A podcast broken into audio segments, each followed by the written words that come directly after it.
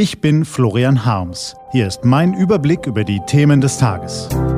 T-Online Tagesanbruch. Was heute wichtig ist. Donnerstag, der 26. April 2018.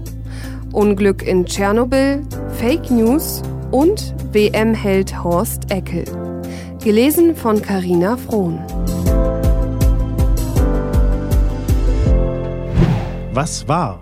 Timothy Garton Ash in Berlin. Menschen, die politische, gesellschaftliche und wirtschaftliche Zeitläufe nicht nur analytisch durchdringen, sondern auch antizipieren und sprachlich pointiert kommentieren können, sind Geistesgrößen. Timothy Garton Ash ist so eine Geistesgröße. Gestern Abend hielt er seine Berliner Rede zur Freiheit am Brandenburger Tor und wer seinen Ausführungen im geschliffenen Deutsch lauschte, bekam einen Einblick in einen wahrlich großen Geist. Die Diagnose dieses Geistes ist allerdings nicht sonderlich hoffnungsvoll. Rund 30 Jahre nach Ende des Kalten Krieges hat die europäische Idee nur wenig Anziehungskraft. In Polen und Ungarn erleben wir den Abbau der liberalen pluralistischen Demokratie, ausgerechnet in jenen Ländern also, die am stärksten von EU-Geldern profitieren. Aber auch in Deutschland sieht der britische Professor drängende Probleme. Viele Menschen fühlen sich von der politischen Elite in Berlin nicht mehr ernst genommen, gar nicht mehr gehört.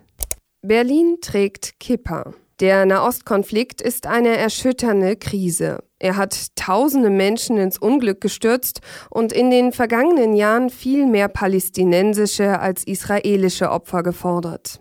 Die harte Politik der Regierung Netanyahu trägt dazu nicht bei, den Konflikt zu entschärfen. Das ist eine Sache. Menschen jüdischen Glaubens sind nicht besser und nicht schlechter als Menschen christlichen, islamischen, buddhistischen, hinduistischen oder gar keines Glaubens. Und sie haben das Recht, friedlich, sicher und ohne Angst in Deutschland zu leben und Symbole ihres Glaubens zu tragen, etwa die Kopfbedeckung Kippa. Das ist die andere Sache. Beide Beobachtungen sind Selbstverständlichkeiten, aber nicht in Berlin. Wäre Berlins regierender Bürgermeister Michael Müller ein Politiker von Format, würde er sich um nichts anderes mehr kümmern. Aber Format ist unter Politikern heutzutage rar gesät. Was steht an? Die T-Online-Redaktion blickt für Sie heute unter anderem auf diese Themen. Heute vor 32 Jahren ereignete sich die Nuklearkatastrophe von Tschernobyl. Deutschland und Frankreich wollen einen neuen Kampfjet bauen.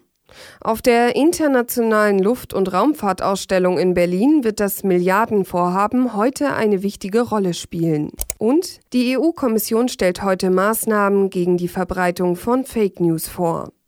Diese und andere Nachrichten, Analysen, Interviews und Kolumnen gibt's den ganzen Tag auf t-online.de.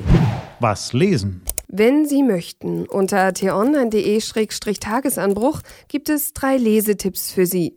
Heute geht es um den einzigen noch lebenden Weltmeister von 1954 Horst Eckel, um Stenografen im Deutschen Bundestag und Glasaale. Das war der T-Online-Tagesanbruch vom 26. April 2018.